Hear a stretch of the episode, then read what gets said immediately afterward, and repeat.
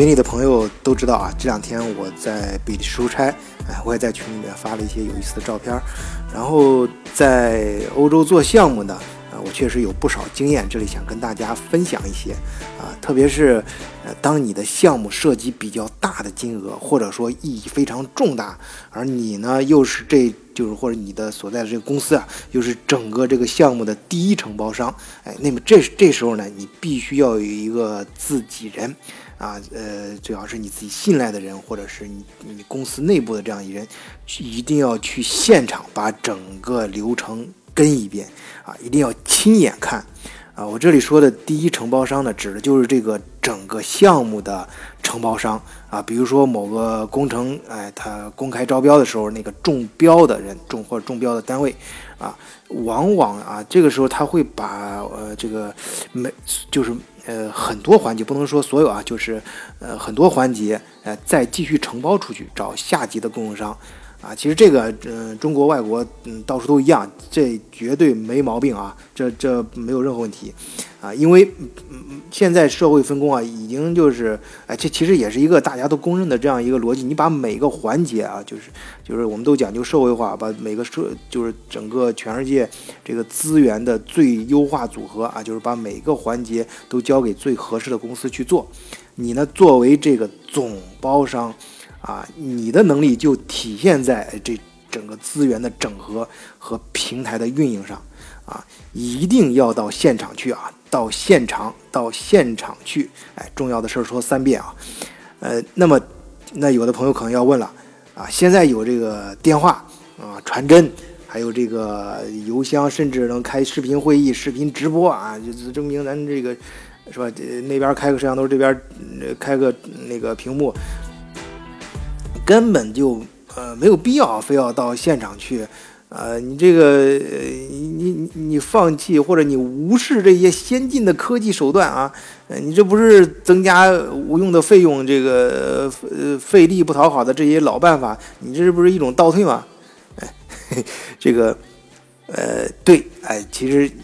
你说的也对啊，这个确实，但是你要知道啊，有些时候你要真想把事情做好。哎，那个老办法啊，也许显得很笨，但确实管用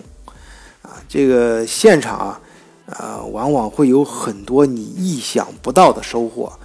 啊。这个，呃，如果我在节目里面硬说，估计国内的人可能体会不到啊。但是呢，如果啊，如果你在欧洲啊，在这种比较复杂的多民族、多国家、多语言的环境里，做过工程、做过项目的话，我相信你一定知道我在说什么啊！你对我分享这个经验，应该会有几分的赞同。呃，当然了，言尽于此，因为涉及到工作内容方面的很多事情呢，我是肯定不能在节目里面说的。哎，这是个起码的职业素养啊！但是呢，呃，在现场遇到一些有趣儿的事情啊，跟工作内容没有什么太大关系。啊有趣儿的事儿，我可以跟大家聊一聊啊。比如说呢，今天早上啊，天还没亮的时候，我遇到一个土耳其的老司机。哎，这这儿说的这个老司机是真的老司机啊，不是咱们平时说那个老老司机啊。我我我我嗯，这个，因为我当时要那个亲自跟踪一遍这个在这个码头取货的过程，所以跟他坐在一块儿嘛。啊，非常好的德国卡车。呃，中型卡车的卡车头里面很先进啊，很舒服坐着，尤其是 这段时间比是非常冷，而且我们在离码头很近嘛，那个海风吹着，气温很低啊，天又没亮，在这个时候坐在比较暖和、温暖的地方呢，感觉非常好，尤其是这个我们都在。呃，土呃比利时，但是虽然我们是不同种族的，我来中国，他土耳其，但是我们都在德国生活很长时间，大家都从德国过来的，所以说还真是有一点那种半拉老乡的感觉啊啊！讲，哎，你别说，当时真是莫名其妙的，这感觉还不错啊。这个，但是在德国可能感觉就不是这样。这个，当然我这里提前说啊，提前说我没有任何种族歧视的这个意思啊，就是。只是客观的啊，客观的说存在这种现象，就是咱们在那个德国，呃，生活过的朋友都知道啊，我们那儿，呃，如果你在德国城市里面，比如说你租房或者是买房子，哎，你这这一般都会说，哎，哪哪哪个区千万不要去啊，那个区，呃，不好，什么平民啊，贫民窟啊，什么这个土耳其移民太多啊，叫什么穆斯塔法，这个什么阿里，这个什么，呃，穆罕默德这种的名字的人一大堆啊，千万别去。但是啊，哎，如果你到西欧洲啊西边，就是靠西边这几个国家的时候，你会发现还好，哎，你你有时候甚至会庆幸你碰见呃土耳其人在干活啊，因为啊，我发现这个。呃，是综合比较来说啊，相对来说啊，在欧洲这边干活的最靠谱的，还真是这帮德国的土耳其移民。哎，你你先别急着喷啊，你先别急着喷，听我把话说完啊。开始啊，以前我还真是没往这方面想啊，但是呢，呃，我经过他这么提了。一嘴呢，就是他给我说了这事儿，这我待会儿先撂个小包袱啊，待会儿我再说他讲的什么。我先说一下我的亲身感触啊，啊，这这里不做任何群体性的总结啊，我只是说我自己的亲身感触啊，亲身感受和经验，可能啊是比较片面，可能是不对的啊，呃，但是是真实的，我保证，我只保证它是真实的啊，所以呢，仅供大家听听就行了啊，千万别认真，别认真，嗯。就是我，我经常去欧洲各个国家出差啊，接触当地的工人，有呃，就是嗯，有多么有代表性不敢说，但至少他们生产的这产品啊，呃，都是能够呃跨国销售到中国去，能给中国供货。那首先它这个量是 OK 的，然后再一个呃能跨国这个水平质量啊也是经过筛选的。那么我接触的呃这些工人呢？嗯，我感触最多的有这么几个地方。首先是，呃，意大利，啊，意大利的工人啊，他确实他们能做出来很棒的产品，这个绝对不能否认啊。你比如说兰博基尼啊，玛莎拉蒂，呃，这个马是，呃，法拉利，咱们那个就是呃喜欢车的朋友都都知道啊，这个号称是二王一后啊，那就而且，呃，他们还非常自信啊，他们做这个产品啊，就像做艺术品一样，但是。啊，我觉得他们呃可能，呃成功成功在这个艺术品上，失败也是在这一个，因为他们不像是在做工业品啊，甚至他们的这个工作态度啊，所以他们的项目啊，这个链条不能拉得太长啊，一旦说你在意大利的这个项目链条太长了啊，你就会发现有很多很很很很很扯的一些事儿，就是总会出错。啊，其实出错还好了啊，因为必定你在其他地方其实也也会有有有这种错误嘛。但是啊，问题是如果你去现场解决这问题的时候呢，他们往往会不怎么听啊，甚至会抬出一套这个民族主义的东西和言论啊，反正他们的就是对的啊，你就算错了，那也是文化问题啊。你总之你要按照他们说的来啊，你要遵循当地的文化啊。这个呢，还其实还算好的，因为你你你要运气不太好的时候，你碰到的人连这些东西都会懒得跟你讲，啊，那么呃，这个第二印象深刻的就是比利时，啊，比利时跟法国这边的工人啊，他们这个你跟他们这个面对面的时候呀，呃呃，就是他们表现出来的其实还是非常 nice 的，啊，就是也很愿意跟你沟通。但真的是有时候水平不行，啊，有时候真的让你觉得啊，要么是他们智商欠费，要么就是咱们中国人的智商太高了，啊，所以，呃，像比利时这些稍微靠西边的地方，你注意，你你你那些就是凡是涉及到有大量需要普通的工人，咱们就说白了吧，就就直接说吧，就是底层的这些。需要大量底层工作的这些工程或者项目的话，啊，咱不是说那个高精尖的那种科研工作啊，啊，那种或者比较高端的那种项目，啊，呃，就是你一定要采取啊最简单的可行的方案，啊，你千万别别别别别用那种，呃，就是稍微呃复杂的或者是表现出很多智慧的那种方案啊。啊，因因为如果你要是想做，就是采就是采用那个稍微聪明点方案，你必须记住我开篇提到的，一定要有人到现场盯着啊，最好是一直盯着，但至少是你要盯一遍，就是一个流程盯一遍，然后你去了，你把每一个流程的重要环节啊都能够确实找到一种呃制度或者方法，比如说要呃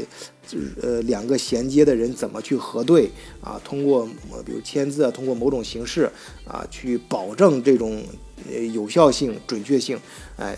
你至少要达到这个盯到这个地步才可以，啊，但是这个相比之下，这个真的这个德国干活干的活还真是最靠谱的，啊，所谓就就是你你在欧洲旅游应该有这种感觉，你出了德国你才知道德国的高速公路真的好，哎，你你做工程你出了德国，在其他 欧洲其他国家做项目的时候，你才知道德国的。做工程的，还有底层的，就是你平常那些，呃，被你骂来骂去的那些底层的工人，还真的是最靠谱的。相对来说啊，相对来说，我待会儿再给大家说这个相对的意思啊。呃，当然，这个德国也有例外啊。你比如说这个汉堡歌剧院啊，柏林的国际机场，这个我前面节目里面也讲过啊，有空给大家再细细聊。啊，这这两个项目例外啊，那绝对是德国的例外。但是我再说，就稍微提一下啊，你像柏林机场跟歌剧院，这个要放在其他国家，这这这这这就不算有问题，这工程不算有问题啊，这这就马上就就就直接就用了，就开用了。因为德国确实它那套质检体系非常的严格啊，所以是也歌剧院都汉堡歌剧院还好，已经开幕了啊，已经运运转了一两年了。呃，柏林机场建成到现在七八年了，还没还一直没在，还没有投入投入使用啊。最最着急的就是，呃，起初在它周围买地，就赌它周围那个地价会涨的那些人，啊，这个不展开，这个有空跟大家细聊。啊，好，咱们回回到那个土耳其老司机啊，啊，他说啊，他发现什么呢？比他发现他在比利时这儿的，他来比利时这儿的时候，发现这边儿这边儿啊，包括法国啊，这边儿有很多工人啊，都是来自于非洲，而德国的工人很多是来自于土耳其啊，当然现在有很多是东欧过来的。好，这个重点来了啊，这个我突然啊，把这个思维朝着相反的方向去荡漾了一下啊。我联想到一部电影，就是汤姆汉克斯拍的那个《代理人战争》，啊，他讲的主要就是像阿富汗呀、中东这种地方，啊，当地的武装呢，其实都是有几个大国列强扶植的代理人，啊，当地的这个战争啊，其实他较量的是他们背后的几个国家啊，呃，而现在欧洲最发达的这几个国家，其实当地。本地人呢，他往往不会在工厂里面去干活了，或者说很少，啊，这个这底层的劳动者呀，是主力军啊。这个我不是瞎说啊，这个有普有有你在德国工作过，或者在德国上过学、打过工的话，啊，你你就干那种底层的劳劳劳动的这些人啊，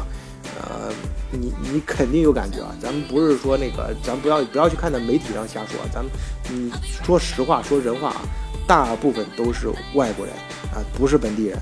啊，至少主力担当啊，在德国那就是土耳其跟东欧的一些哥们儿。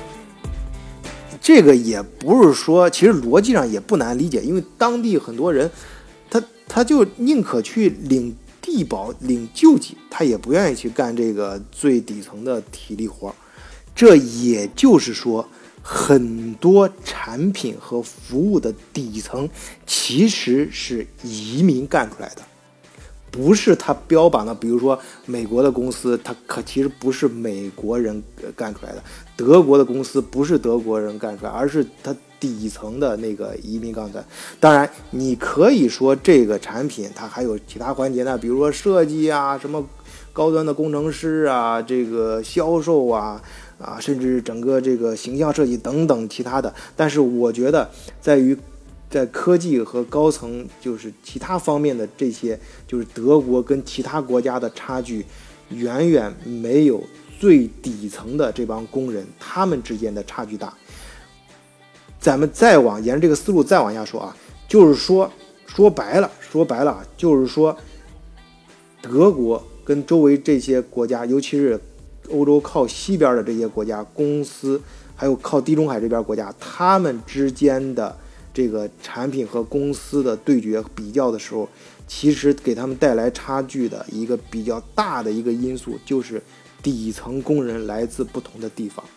德国这边就是土耳其跟。东欧，哎，我们不展开说啊。土耳其跟东欧，它为什么他们的工人素质更高一些？啊，怎么样？这个我不解释，不多说，大家自自己自己可以想象。然后，而而靠西的这些国家呢，是非洲过来的兄弟们。也就是说，啊，正如我刚刚提到那个代理人战争里面，啊，当地的这些各个武装之间的较量，实际上是背后金主之间的较量。而现在在欧洲。这个几个国家，几个主要的国家，他们之间的较量，可能是在不同移民之间的较量。呃，这里我有两个重要的补充啊。第一个补充是，嗯，我这个必须在这个中间向移民同移民们表示致敬啊，尤其是我们的前辈，就是咱们作为华人啊。八十年代，在我心目中啊，就是成批的啊，呃，八十年代过来的那些移民，就是当年过来，就是真的是浑身身上一无分文，破衣烂衫过来之后，呃，就是学语言都没钱，就先投奔教会，靠着免费的这种，呃呃这些这个教会的一些这种机构去学习语言，然后再通过呃其他方式，不是刷盘子，从底层一步步打拼上来。啊，这些表示致敬，啊，包括我觉得，我相信我，包括美国什么这种发达国家，他们现在的一些所谓辉煌的经济成就什么的，其实很大一部分，这在底层上，在有决定性因素上，啊，是那些移民干出来的，并不是他们本地的本国家的人干出来的，啊，这一点我不怕得罪，呃，有些人啊，我就是这么明说啊。呃，然后第二点，第二个补充啊，就是这里我说的底层啊，呃，对于那些呃比较在乎政治正确的人，你可以把它理解为基层啊。那这个我因为我确实没有任何贬义和歧视的意思，你理解我是说表想表达什么意思就好了啊。哎，还有一点啊，这是重点，这也是一个重点，呃，就是我刚才说的相对来说，我强调这个相对是有其他意思的，哎，这什么意思呢？呃，就是说他们都是啊，相对于他们之间，他们都跟咱们中国的工程队是没法比的啊。因为大家只要稍微注意一下这几年拍的纪录片，讲过嘛，全世界有名的这些大的工程啊，这个事实已经证明了啊，无论多么恶劣的地方，多么复杂的工程，没有咱中国人干不了的。而且很多时有时候，很多地方只有中国的工程队能够完成。哎，这个这个还真的是很牛啊，真的很牛。就是就是刚才说那些啊，就是上面我说那些这个普通移民什么，他们呃不论哪个地方的移民啊，他他跟咱们中国工程队真的都没法比啊。呃，就就这么说吧，就根本就不在一个层面上啊。中国的工程队啊，工程能力有多强啊？咱一会儿再再再慢慢聊。这个这个，因为这个话题更更大了，里面有很多有意思的小故事啊，可以改天专门抽时间说。啊，呃，现在我这儿呢，就是到节目最后呢，我想给大家说一下这个选题的问题。啊，我这几天看了一下，首先这个是我最近开的这个新的系列，就是聊一聊德国电影。然后看群里大家留言呢，有这么几部电影比较感兴趣，一个是《元首回来了》啊，有地方也翻译成叫希特勒回来了。然后还有就是《浪潮》啊，这个歪了大家都知道啊。嗯，然后是《窃听风暴》。啊，还有那个，嗯，马马蒂娜希尔演的那个搞笑剧啊，这个，呃，其实大家看，这不知道不知道前几年看没看过那个大鹏演的《屌丝男士》，就他就是模仿的这个德国德国喜剧啊，就希尔拍这个喜剧。呃，当然这个大鹏自己也承认啊，而且他请希尔到他节目里面客串过。呃，这这儿我顺便说一下，就是我的这个德国电影系列啊，呃，会穿插的讲一些德剧。啊，因为呃，比如有朋友提到那个德国八三年啊，这个就很好啊，这个确实是很不错的一部剧啊，而且奈飞这两年也买了不少德国的，就是德德剧出品啊，因为里面确实是有一些说头的，呃，当然这个还有其他一些，嗯，大家留言的一些电影我就不一一说了，我我我嗯，我肯定会，只要大家提到过的啊，只要不是太离谱的，我都会都会去去讲一讲，而且是一集专心的讲一部啊，那个，嗯呃，就至少会讲这些啊，肯定会讲更多啊，就有些我自己也有颇有感触的一些东西。呃，当，当然，我们那个德国视角除了电影是新开的这个栏目，所以我在这儿特地说一下，我们还有很多其他一些比较重要的主题，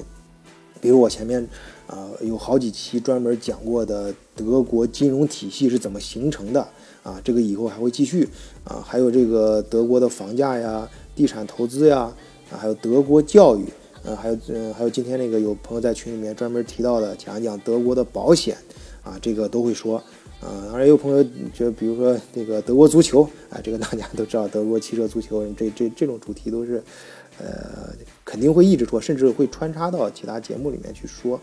啊，甚至那个哥们儿留言德国足球那个让讲讲贝肯鲍尔啊、勒夫、厄齐尔、克罗泽，这些都是啊提到提想听这些人单独这些人的传记的或者介绍这些人的一些故事的，那肯定这。这这这位老兄啊，肯定是德国骨灰级的，就是德国队骨灰级的粉丝啊，呃，这这个欢迎啊，这这这些我都会想办法去说啊，但是我必须先好好的查资料啊，特别是有些事情还要请教一下专业人士啊，有些事儿啊，还要最好是能找圈里面的人先聊一聊，当然如果有可能的话，我会请一些嘉宾啊一块儿做节目。啊，这到最后呢，我再说一下，就是，呃，有朋友，我看有有好几个朋友都留言了，就是说我口吃，这个我必须承认一下啊，我本人小时候确实口吃，不好意思，这个是先天的，啊，但是我后来确实做了很大的努力，啊，慢慢的从以前就是口吃的，真的小时候很严重那种，就是到现在呢，大家听我节目就是。不，至少不是那么严重啊，就是因为我不断的练习，因为小时候就在读书嘛，所以我，所以我做，就是做主播啊，给大家讲德国视角啊，也是出于这种内心的一种自我的强迫吧。我就想证明，就是说什么呢？就是，呃，就我，嗯，这个我不想说他对错，就是我就想证明，就是你即使口吃啊，你通过自己的努力，依然可以做一个主播，至少起码我做我我努力的把这件事做好。啊，至少我做我认为正确的一件事儿，我认为是有意义的一件事儿。那么，如果做好了，那我相信对那些天生跟我一样就是有口吃的朋友，呃，至少是一个正面的例子啊，能够帮助大家一块儿成长。啊，好，今天就先聊到这里，再见。